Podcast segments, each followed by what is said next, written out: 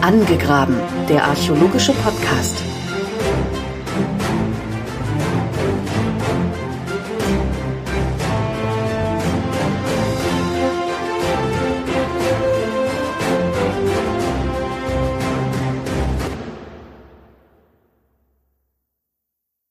Hallo und herzlich willkommen zum Relaunch, nennt man das wohl, von Angegraben, dem archäologischen Podcast.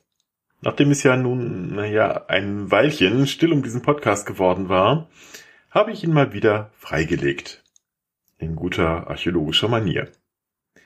Wer den Angegraben Podcast zum ersten Mal hören sollte, hallo. Angegraben ist ein Podcast über Archäologie und Altertumswissenschaften, der sich in jeder Folge einem archäologischen Phänomen, einer Ausgrabung oder einem speziellen Fund widmet, der mich gerade selbst interessiert, von dem ich aber auch glaube, dass er euch da draußen von Interesse sein könnte. Die Auswahl der Themen ist daher wenig konsistent, sehr subjektiv und vielleicht ein bisschen nerdig, ganz wie ich selbst vermute ich. Wenn ihr allerdings diesen Podcast schon früher gehört habt, ich habe die Gelegenheit jetzt genutzt, ihn ein wenig rund zu erneuern. So wird es bereits in dieser Folge ein neues Feature geben, frisch ausgegraben habe ich es genannt. Hier werde ich euch kurz und knapp über neue Entdeckungen aus der Archäologie berichten. Weitere Features sind schon geplant und kommen wohl in den nächsten Folgen dazu. Ich würde mich sehr freuen, wenn ihr mir sagt, wie ihr diese Neuerung findet. Und los geht's. Frisch ausgegraben Im Kampf verloren. Forschungsteam entdeckt Besitz eines Kriegers auf ehemaligem bronzezeitlichem Schlachtfeld. Ein Forschungsteam hat im Tollensetal, das ist in Mecklenburg-Vorpommern, 31 ungewöhnliche Objekte entdeckt. Die ForscherInnen vermuten, dass die Funde zum persönlichen Besitz eines bronzezeitlichen Kriegers gehört haben, der vor etwa 3300 Jahren auf dem Schlachtfeld starb. Ein Tauchteam von der Universität Greifswald hatte den Fundkomplex entdeckt, der im Fluss offenbar von der Plünderung verschont geblieben war. Wenn die sonst Funde aus der europäischen Bronzezeit haben, handelt es sich normalerweise um Siedlungen, Deponierungen und Bestattungen. Die Entdeckungen im Töllensetal in Norddeutschland, Nordostdeutschland genauer gesagt, sind dagegen völlig ungewöhnlich, da es sich um den ältesten Nachweis einer Schlacht im nördlichen Europa handelt, im Jahre 1250 vor Christus. Vermutlich verteidigten die Ortsansässigen hier eine noch nicht nachgewiesene Brücke gegen einen anrückenden Feind. Mehr als 12.000 menschliche Knochen wurden bereits aus dem Tal geborgen, davon ließen sich 140 Individuen identifizieren. Alles junge, erwachsene Männer in guter körperlicher Verfassung. Die Knochen zeigen vielfältige Verletzungen, die durch Nah- und Fernwaffen verursacht wurden. Auch verhalte Verletzungen sind zu beobachten, was auf frühere Kampferfahrungen hinweisen könnte. Isotopenanalysen hatten bislang darauf hingedeutet, dass zumindest ein Teil der Opfer nicht aus der Region stammt, aber bislang war die Herkunft dieser Kämpfer unklar. Die Tauchergruppe nun fand eine Reihe von Bronzen in ihrer originalen Fundlage am Flussgrund, darunter eine verzierte Gürteldose, drei Gewandnadeln und Pfeilspitzen. Überraschend waren dabei auch 31 Objekte, gerade mal im Gewicht von 250 Gramm, die dicht nebeneinander gelegen haben. Vermutlich befanden sich diese in einem inzwischen vergangenen Behälter aus Holz oder Stoff, also Beutel oder Dose. Zu diesem Bronzegegenstände gehörte etwa ein Pfriem, das ist eine Art starke Nadel zum Lochen von, ja, zum Beispiel Leder, ein, mit einem Griff aus Birkenholz, ein Messer, ein Meißel und weitere Fragmente. Radiokarbondatierung belegen nun, dass diese Objekte zum Schlachtfeld gehörten mussten. Warum ist das nun ein wichtiger Fund? Nun, erstmals konnten persönliche Gegenstände eines Kriegers dieser bronzezeitlichen Schlacht entdeckt werden, die viel über die Ausstattung und vielleicht auch die Herkunft der Männer verraten, die an der Schlacht beteiligt waren. Demnach kamen wohl einige Männer aus dem südlichen Mitteleuropa. Nun zu einer anderen Nachricht. 3000 Jahre alte Holzsage mit Mumien in Luxor entdeckt. Archäologen haben in Luxor, das ist im Süden Ägyptens, eine Reihe von 3000 Jahre alten Holzsärgen samt der darin liegenden Mumien entdeckt. Insgesamt 30 bunte und gut erhaltene Särge sind demnach in der Grabstätte Al-Asasif am Westufer des Nils gefunden worden. Das ist wohl das erste Mal seit dem Ende des 19. Jahrhunderts, dass ein so großer und gut erhaltener Bestand menschlicher Särge entdeckt worden ist.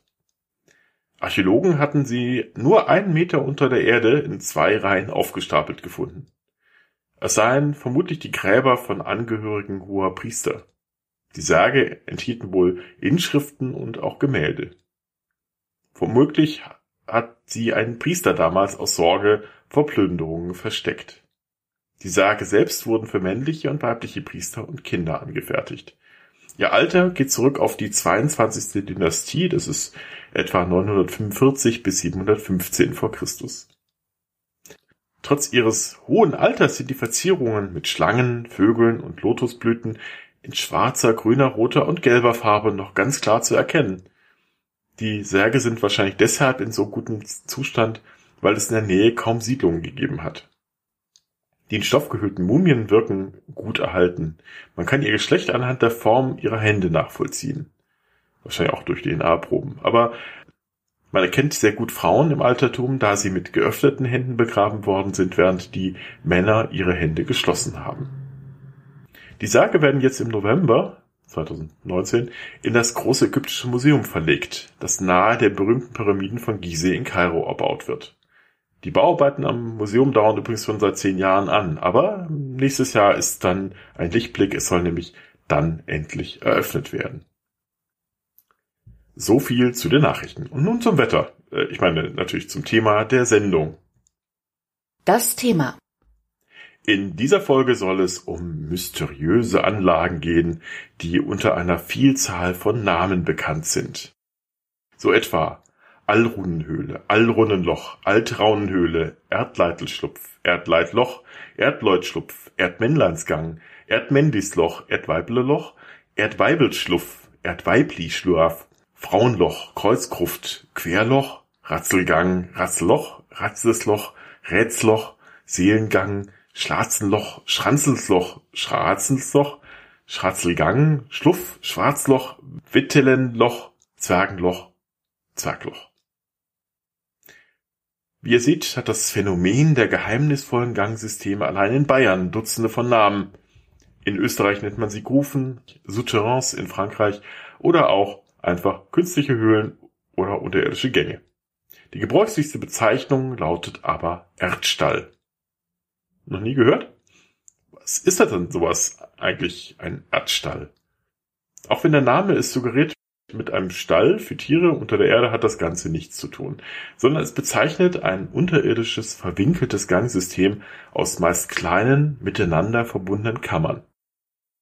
Bekannt sind derzeit etliche hundert Anlagen. Die meisten davon in Bayern, ja allein 700 Anlagen, zahlreiche aber auch in Oberösterreich, Unterösterreich, der Steiermark, ein paar in Baden-Württemberg, Sachsen-Anhalt, Polen, Tschechien, der Slowakei und Ungarn. Sogar in Frankreich, Spanien, Irland und Schottland sind ähnliche Gangsysteme bekannt. Das Schwierige ist, dass jede dieser Anlagen anders beschaffen ist, so dass es noch nicht mal ganz klar ist, ob es sich überhaupt um ein zusammenhängendes Phänomen handelt. Hinzu kommt, dass viele Anlagen schon teilweise oder ganz eingestürzt sind oder nur fragmentarisch erhalten geblieben sind. Nicht jede unterirdische Anlage ist zwangsläufig ein Erdstall. So gibt es Fluchtgänge, Höhlenkirchen oder Vorratsgruben oder einfache Gänge, wo man Material abgebaut hat. Bis heute ist weder bekannt, wer diese Anlagen angelegt hat, noch warum oder wann genau. Was wir wissen, ist, dass sie in traditioneller Bergbauweise angelegt wurden, und zwar im Terrain, das leicht zu bearbeiten war, also zum Beispiel in Löss oder im Lehmboden, hin und wieder auch in Sandstein. In hartem Gestein oder Fels wurden sie hingegen nie angetroffen. Die Erdställe sind in der Regel leer. Das heißt, sie haben außer Trockenmauern keine Einbauten und enthalten keine Gräber, keine Funde, keinerlei Nutzungsspuren. Der Aufbau der Anlage erschließt sich keinerlei Logik.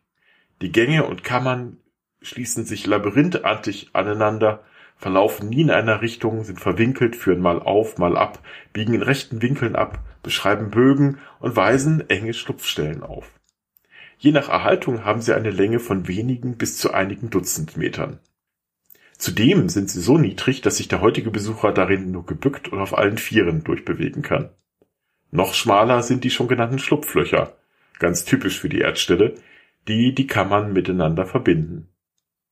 Einige verbinden sie vertikal, das heißt man muss durch ein Loch in der Wand, andere horizontal, so dass man zum Weiterkommen nach oben oder nach unten durchschlüpfen muss.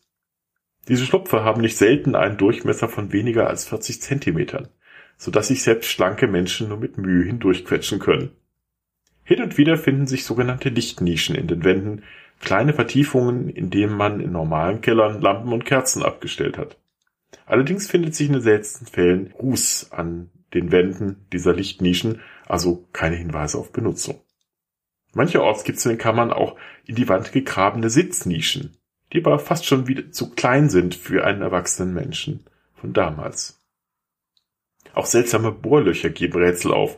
Sie sind in die Decken und Seiten gebohrt, vielleicht acht bis 15 Zentimeter im Durchmesser breit, aber von unterschiedlicher Länge, aber nie so lange, dass sie bis zur Erdoberfläche reichen. Wie alt sind nun diese Gänge? Na, ziemlich alt. Auch wenn eine genaue Datierung sehr schwer fällt. Auffallend ist eine häufige Nähe zu Kirchen und Friedhöfen, aber ohne dass sie in direkten Bezug zu diesen oder deren Anlage stehen, was eine Datierung ermöglicht hätte. Die Mehrzahl der Anlagen liegt im Bereich von alten Gehöften, insbesondere in denen, die schon ein hohes Alter haben. Warum ist es nun so schwer, diese Anlagen zu datieren? Nun ja, die Anlagen sind ja fundleer. Werkzeugspuren wie die Schlagmarken von Hammer und Meißeln lassen sich kaum zeitlich einordnen. Ein Glücksfall sind die wenigen Funde von Holzkohle, die etwa aus den Erdstellen Höcherlmühle und Rot am See, das ist beides in Bayern, geborgen wurden und die mit der Radiokarbon-Methode datiert werden konnten. Beim Erdstall Höcherlmühle konnte dabei eine Entstehungszeit der Anlage zwischen dem 10. und 11. Jahrhundert nach Christus festgestellt werden.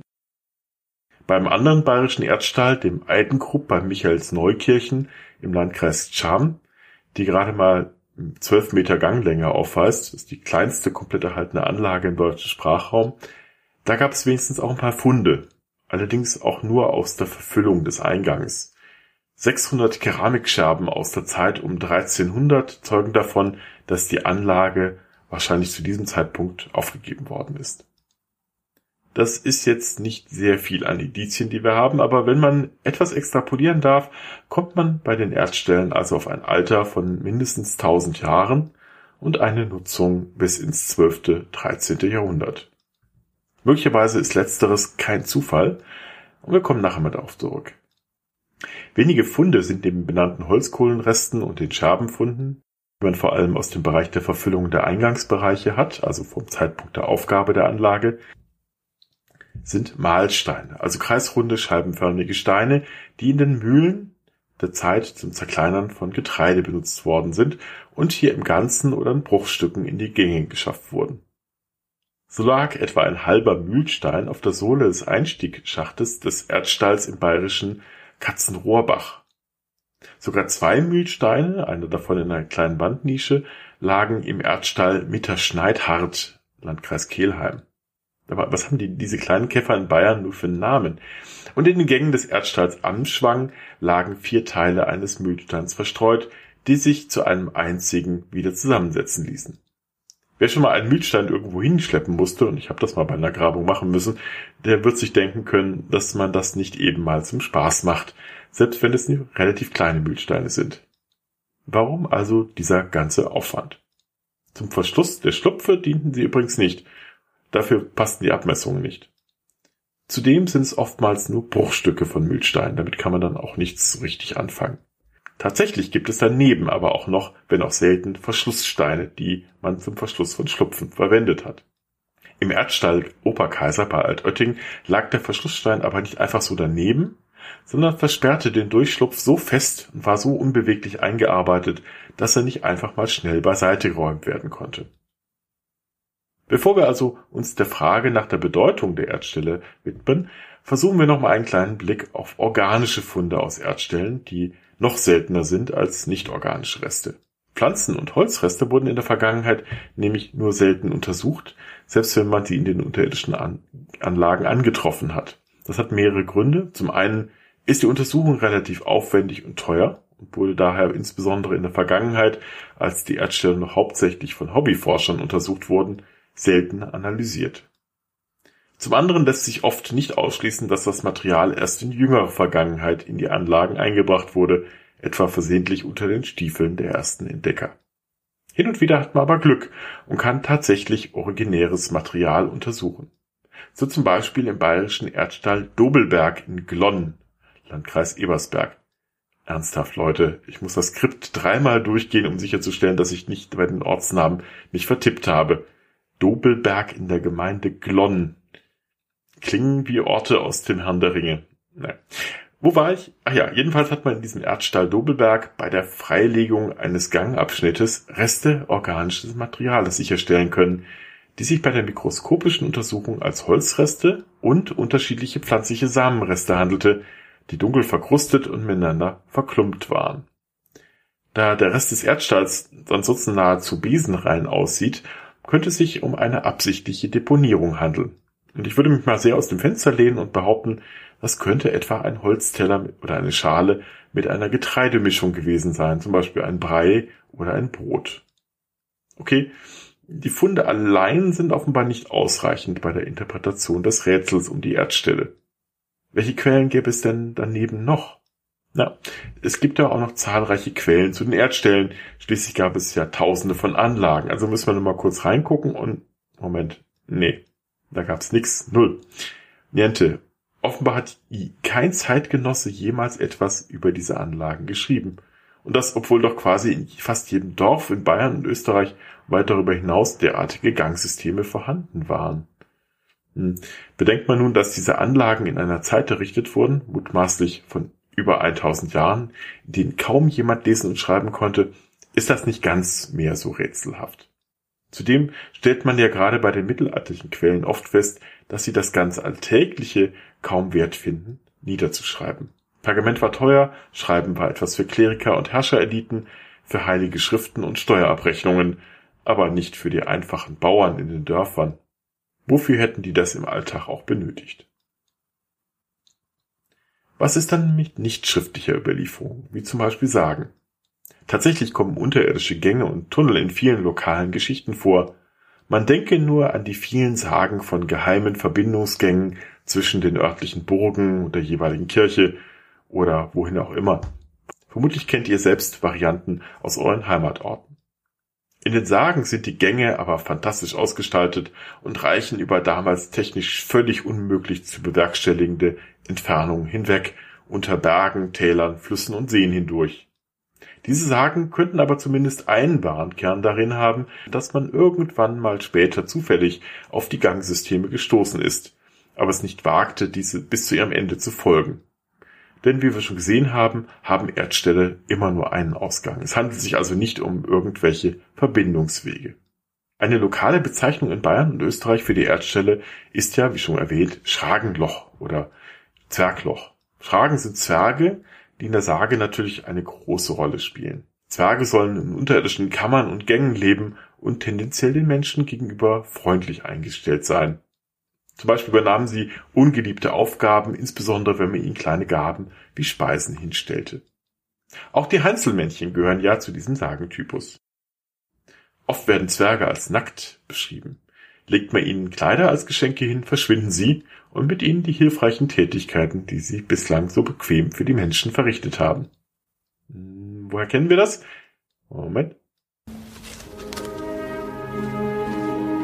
Dobby? Master has given Dobby a sock. What? I didn't. Master has presented Dobby with clothes. Dobby is free. Ja, genau.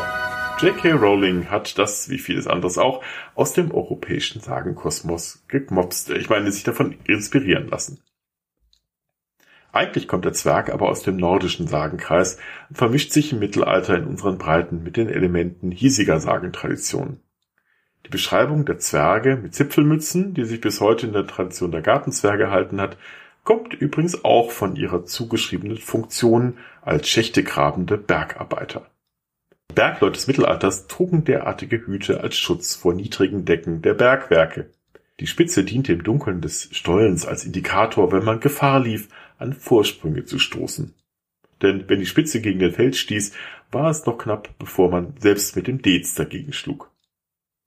Die Frage ist aber, ob die bereits kursierenden Zwergensagen nicht einfach an das Phänomen der älteren Erdstelle angedockt wurden, anstatt dass sie selbst Ursache für die Anlage der Erdstelle darstellen sollten. In Oberbayern gibt es aber noch andere Sagengestalten, die mit den Erdstellen in Verbindung gebracht werden. Die drei Frauen. Angeblich hört man hin und wieder ihren wunderschönen Gesang aus den Gängen. Zwei der Jungfrauen sind ganz weiß, die dritte hingegen ist halb schwarz und halb weiß. Mancherort heißen sie die drei saligen Fräulein oder die drei Beten, oder sie verschmolzen zu der einzelnen Figur der Perchta oder Percht. Aus dem Märchen kennt man diese dann unter dem Namen der Frau Holle. Woher dieser Sagentyp kommt, ist unklar, aber das Auftreten von drei Frauengestalten gibt es sowohl in der keltisch-römischen Mythologie, die da die drei Matronen genannt werden, denen insbesondere im südlichen Rheinland, aber auch in Frankreich und Norditalien in der Spätantike viele Heiligtümer errichtet wurden. Andererseits gibt es Frauen im Dreierpack auch bei den Germanen, als die drei schicksalswebenden Nornen, die bei den Römern aber auch als Parzen und bei den Griechen als Mäuren bekannt waren. Die drei Jungfrauensage ist dann aber auch mit der Zwergensage verbunden und ist schwer zu sagen, was da zuerst da war. Bei beiden Sagentypen treten die Gestalten übrigens auch als Wächter unterirdischer Schätze auf. Die drei Jungfrauen wurden spätestens im 13. und 14. Jahrhundert dann christlich umgedeutet und in die drei heiligen Madeln Katharina, Barbara und Margareta umbenannt. So bekam man dann auch keinen Ärger mit der Kirche, die gerade in dieser Zeit sehr argwöhnisch gegenüber allem wurde, was nicht in ihre Doktrin passte. Übrigens fügt sich da auch ein Fund sehr gut ein, den ich euch bislang vorenthalten hatte, den Fund einer Statuette im Erdstall Reichersdorf, Gemeinde Irschenberg im Landkreis Miesbach. Diese wurde allerdings erst bei ihrer Entdeckung der Anlage im Jahre 1640 in einer Wandnische eingebracht. Es handelt sich um die Heiligenfigur der Sankt Barbara. Barbara, die man ihrer Legende nach in einen Turm gesperrt hatte, gilt schon seit dem Mittelalter als Schutzheilige der Bergleute, die ja ebenfalls in engen Räumen, zumindest zeitweise, eingesperrt waren. Es muss sich also nicht zwingend um einen Bezug auf die drei Frauen handeln. Man hat sich seit dem 19. Jahrhundert immer mal wieder von archäologischer und historischer Seite mit Erdstellen beschäftigt. Da ist zunächst einmal der Pionier der Erdstallforschung zu nennen, der österreichische Benediktinerpater Lambert Karner aus dem Stift Göttweig. Er hatte offenbar zu viel Zeit und untersuchte seit 1879 zahlreiche Erdställe und publizierte sie zusammen mit seinen Forschungsergebnissen 1903 in dem Buch Künstliche Höhlen aus alter Zeit, das bis heute ein wichtiges Werk darstellt, da er erstmals Fotografien von heute zum Teil nicht mehr zugänglichen Anlagen machte. Im Laufe seines Forscherlebens besuchte er über 400 Erdstelle in Österreich, Bayern und Schwaben, Ungarn, Mähren und im Elsass. Solltet ihr übrigens zufällig zu Hause mal Unterlagen mit seinem Namen darauf herumliegen haben, bitte unbedingt her damit. Sein Nachlass mit zahlreichen Fotos und Dokumentationen ist bis heute verschollen, wäre aber ein gewaltiger Schatz für die Wissenschaft. Sein Buch regte andere an, sich mit der Materie zu beschäftigen. Der Heimatforscher Franz Xavier Kiesling etwa, der sich speziell mit den Erdstellen des Waldviertels, nordwestliches Niederösterreich, auseinandersetzte. In Bayern forschte Karl Schwarzfischer ab 1950 bis 1960 ausgiebig zu Erdstellen und schaffte es, das Phänomen der Erdstelle einem breiteren Publikum bekannt zu machen. Trotzdem sind es bis heute dann doch recht wenig Fachkollegen, die sich intensiver mit diesen unterirdischen Anlagen auseinandersetzen. Die Erdstallforschung liegt daher bis heute hauptsächlich in der Hand von ehrenamtlichen Vereinen, etwa von dem eben genannten Karl Schwarzfischer 1973 gegründeten Arbeitskreis für Erdstallforschung oder der Interessensgemeinschaft Erdstallforschung e.V. sowie die KULA Kulturlandschaft Augsburg, die aber alle, so scheint es zumindest von außen, wenig miteinander zu tun haben wollen und lieber getrennt voneinander an den Erdstellen forschen. Nicht einig ist man sich vor allem in Hinblick auf die Deutung der Erdstelle. Dabei werden vor allem zwei Großtheorien diskutiert. Die Verstecktheorie und die Theorie der kultischen Nutzung. Die Idee, es könnte sich bei den Anlagen um ausgeklügelte Verstecke handeln, ist schon vom Pionier der Erdstallforschung, dem eben genannten Pater Lambert Karner, diskutiert worden, der allerdings davon relativ unüberzeugt war. Die Anlagen liegen oftmals in der Nähe von, von oder unter Einzelgehöften. So könnte man tatsächlich vermuten, dass sich deren Bewohner in Zeiten von Krieg oder Überfällen in den Gängen gut verbergen konnten.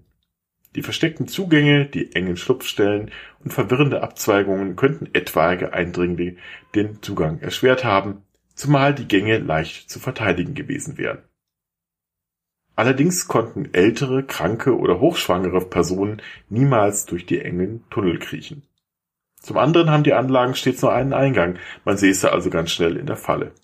Einen längeren Aufenthalt reicht es dann auch nicht aus an Luft, es fehlt an Licht und an Wärme, es ist klamm und feucht, alles nicht besonders toll für ein tagelanges Versteck. Wenn dann aber auch noch der Angreifer auf die Idee käme, das Gehöft darüber anzuzünden, ist der Sauerstoff im Nu weg, man säße in einer Todesfalle. Vielleicht hat man aber auch nur wertvolle Gegenstände hier versteckt. Das würde ja ganz gut zu den zahlreichen Sagen passen, die die Zwerge und Jungfrauen als Hüter von Schätzen beschrieben haben. Allerdings hatten die damaligen Bauern außer ihrem Vieh und ihrer Ernte keine großartigen Schätze zu Hause, Erstere hätten sowieso kaum hineingepasst und für die Verbringung von Getreide oder ähnlichem würden wir dann vermutlich tatsächlich doch irgendwelche Spuren finden. Der Aufwand mit den Schlupfen und den verwinkelten Gängen wäre dann zum einen nicht nötig gewesen, der Transport von Säcken und Fässern wäre damit dann erheblich erschwert und bei manchen Anlagen wahrscheinlich auch komplett unmöglich gewesen.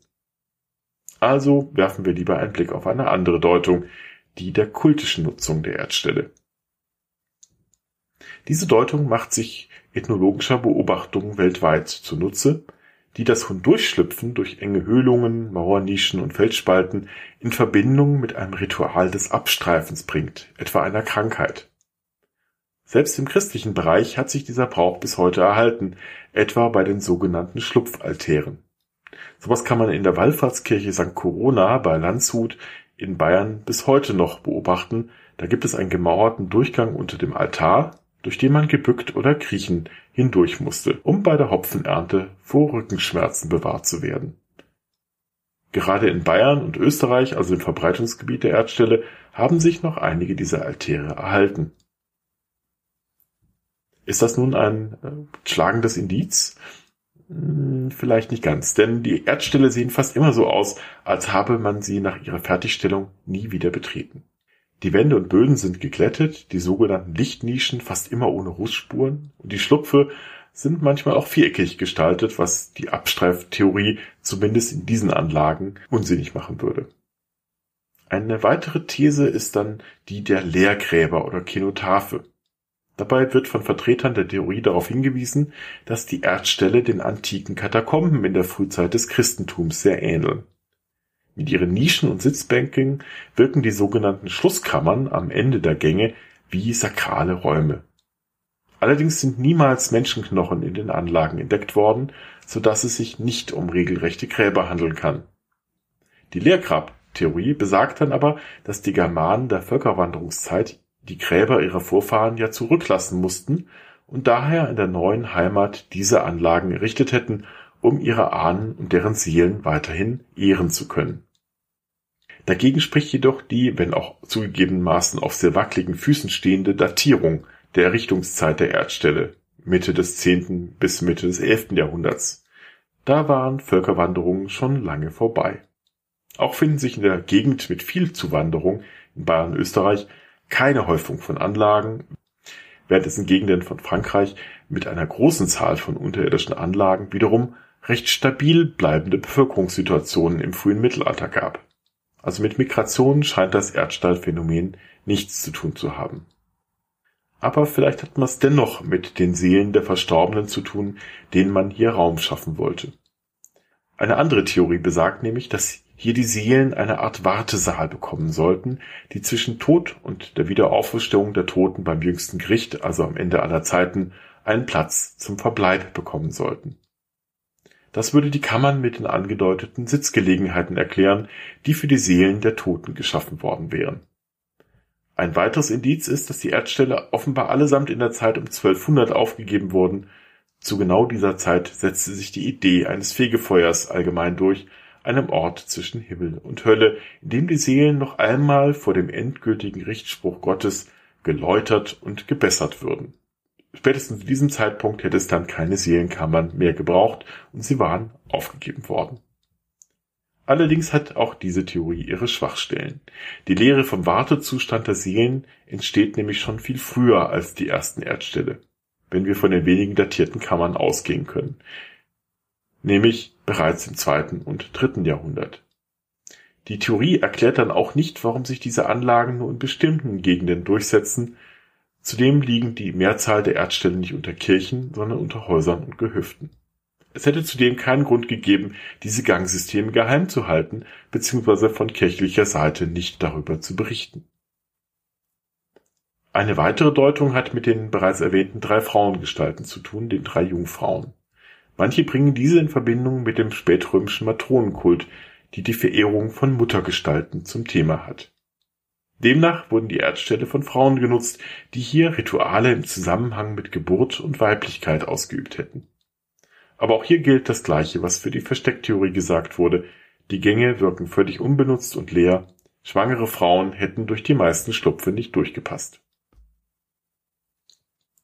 Bei der Recherche zu den Erdstellen ist mir eine Deutungsmöglichkeit eingefallen, die offenbar von noch von niemandem vorgebracht wurde. Es könnte sich vielleicht um künstlich beschaffene Behausungen handeln, mit denen man gute Geister anlocken wollte. Also all die Zwerge, Wichtel und Heimchen, oder eben auch vielleicht die drei Jungfrauen, denen man mit diesen Anlagen ein eigenes neues Zuhause anbieten wollte, so wie man sich das passend für Zwerge vorstellte, um dann von deren schützenden und glücksbringenden Eigenschaften zu profitieren. Ich finde, diese Theorie würde viele Aspekte verbinden, die wir von Erdstellen haben. Die Zwergen- und Jungfrauensage, die Tatsache, dass die Anlagen nach ihrer Fertigstellung quasi besenrein geblieben sind. Wenn die Geister einmal drin wohnen, lässt man sie in Ruhe oder dass sich die meisten Anlagen ja unter Gehöften und Häusern befinden. Dort also, wo die Bewohner den Einfluss der guten Geister haben wollten. Selbst den Fund der Holz- und Getreidereste ließ sich als ehemalige Opfergabe an diese Wesen interpretieren. Aus Märchen und Sagen kennen wir diese Gaben an die guten Geister der Häuser schon durchaus. Auch die Aufgabe der Anlagen um 1200 lässt sich sehr gut mit dem in dieser Zeit immer größeren Argwohn der Kirche gegenüber allem zusammenbringen, was nicht der offiziellen Lehre der Kirche entsprochen hat. Es ist übrigens auch die große Zeit der Ketzerverfolgung, in denen viele schon aus geringeren Anlässen auf dem Scheiterhaufen landen konnten. Zudem wurden die Zwerge im Laufe des Hochmittelalters immer mehr zu teuflischen dämonischen Wesen umgedeutet und da war es gleich aus mehreren Gründen ratsam, mit diesen Wesen nicht mehr weiter umzugehen. Schon die verschiedenen traditionellen Namensformen wie Schragen und Zwergenlöcher könnten für diese Theorie sprechen. Und gerade beim Volksglauben und der Beschwörung von Geistern gilt ja häufig ein Tabu, über die Rituale und das Brauchtum zu sprechen, da es ansonsten bestenfalls unwirksam, im schlimmstenfalls gefährlich für den oder die Praktizierende werden kann. Die erste Regel des Erdstalls ist, es wird nicht über die Regeln gesprochen. Quasi. So jedenfalls die geläufige Vorstellung im Mittelalter und vielleicht auch ein Grund, warum es keinerlei schriftlichen Quellen über die Anlagen gibt. Natürlich gibt es auch Gegenargumente gegen diesen Deutungsversuch. So sind nicht alle Erdställe mit Zwergensagen verbunden und auch hier gibt es entsprechende Schwerpunkte. So kommt der Sagentyp im Zusammenhang mit Erdstellen in Bayern selten und im Oberpfälzer Wald hingegen häufig vor. Vielleicht sind nun auch alle diese Deutungsansätze völlig falsch oder stimmen wenigstens ein bisschen für verschiedene Erdställe. 150 Jahre nach der ersten wissenschaftlichen Beschäftigung ist man offenbar der Lösung dieses Rätsels kaum näher gekommen. Wenn ihr selbst Ideen oder Anregungen habt, wie diese Anlagen zu deuten sein könnten, Schickt mir doch ruhig Kommentare, etwa auf Twitter unter dem Handle der Butler oder per Mail der.butler.web.de. Ah, halt noch eins. Wenn man über Erdställe spricht, kommt man nämlich über einen Typ von interessierten Kreisen kaum vorbei, den Esoterikern und Parawissenschaftlern. Hier hat es leider ein Ehepaar Heinrich und Ingrid Kusch zu einiger Bekanntheit gebracht, die sich sicher einige Verdienste durch schöne Fotografien etlicher Anlagen erworben haben, mit denen sich das Paar schon seit Jahrzehnten beschäftigt. Aber leider kann man ihre beiden Bücher Tore der Unterwelt und Versiegelte Unterwelt nur als reinen Murks bezeichnen. Denn die Kusch bewegen sich abseits jeglicher wissenschaftlichen Seriosität, wenn sie etwa angeblich kilometerlange Gangsysteme abbilden, die, wie auch im Text erwähnt, alle verfüllt und unzugänglich sind und man nichts über ihren Verlauf damit feststellen konnte. Heinrich Kusch bedient sich zwar angeblich naturwissenschaftlicher Untersuchungsmethoden wie Bodenradar, Radiokarbondatierung oder neuerdings auch die Datierung mittels TNC, Terrestrial Cosmogenic Nuclides. Diese Datierung wird auch Surface Exposure Dating genannt, also auf Deutsch Oberflächenexpositionsdatierung. Schönes deutsches Wort, gibt bei Scrabble bestimmt mehrere Punkte. Damit kann das Alter von Oberflächenmaterial bis auf fünf Millionen Jahre zurückbestimmt werden. Genauer die Zeit, wann das Material zuletzt der Strahlung an der Oberfläche ausgesetzt war. Denn seit es sich das Material, zum Beispiel Gestein, an der Oberfläche befindet, ist es kosmogener Teilchenstrahlung ausgesetzt, deren Menge und Einfluss gemessen und in einen Zeitraum umgerechnet werden kann. Allerdings sind die Erdställe viel zu tief im Boden, als dass diese Datierung greifen würde. Zudem kann das benutzte Gestein schon tausende von Jahren an der Oberfläche gelegen haben, bevor es in die Erdstelle eingebracht wurde. Das Labor der Uni Graz, dem Kusch Proben zugeschickt hat, von wo genau sagt er übrigens nicht, wird tatsächlich sein Material analysiert haben und als Ergebnis sind auch sicher 10.000, 12.000 oder 24.000 Jahre herausgekommen, nur sagt diese Datierung überhaupt nichts über das wahre Alter der Erdstelle aus. Kusch ficht das aber nicht an und er beruft sich fälschlicherweise auf die Autorität der Uni für das von ihm für die Erdstelle postulierte Alter von bis zu 24.000 Jahren. Was dann auch besonders lustig wäre, da ein Großteil der Steiermark, von wo er seine Proben genommen haben will, damals unter dicken Gletschermassen lag. Schaut man noch tiefer in diese Machwerke, wimmelt es von esoterischen Methoden, beispielsweise Radioästhesie, also Ortung von angeblichen Gangverläufen mittels Wünschelrouten, das Auftauchen von Orbs, übernatürlichen Lichterscheinungen oder gar von in der Altsteinzeit betriebenen wundersamen Maschinen aus Stahl, mit denen etwa der Strebelgang in der Oststeiermark angelegt worden sei. Als Beweis dafür führt er mikroskopische Splitter von Metall an, die er in den Wänden entdeckt haben will. Allerdings handelt es sich bei dem besagten Gang um einen vor 300 Jahre angelegten Wassergang. Da sind Metallwerkzeuge nun nicht gerade unüblich gewesen. Und das kann man an den Werkzeugspuren an der Wand auch recht leicht nachweisen. Dass sich der Autor anscheinend nach eigenen Angaben von wahlweise dem Geheimdienst des Vatikans, der CIA oder den Echsenmenschen aus der Unterwelt verfolgt fühlt, sei dabei nur am Rande bemerkt. Kurz, solche Bücher zeigen nur, dass ungelöste Geheimnisse leider auch Vertreter unwissenschaftlichen Unsinns andocken können. So abenteuerlich deren Erklärungen auch sein mögen, ich persönlich finde die Wirklichkeit auf der Basis wissenschaftlicher Erkenntnis viel interessanter als jegliche Parawissenschaft. Nach diesem viel zu langen Nachtrag jetzt aber ganz herzlichen Dank fürs Zuhören. Ich hoffe, es hat euch gefallen. Falls ja, bewertet doch diesen Podcast auf iTunes oder einer der anderen Plattformen, die diesen Podcast führen. Euch allen da draußen einen schönen Tag. Bis zum baldigen nächsten Mal. Euer Buddler.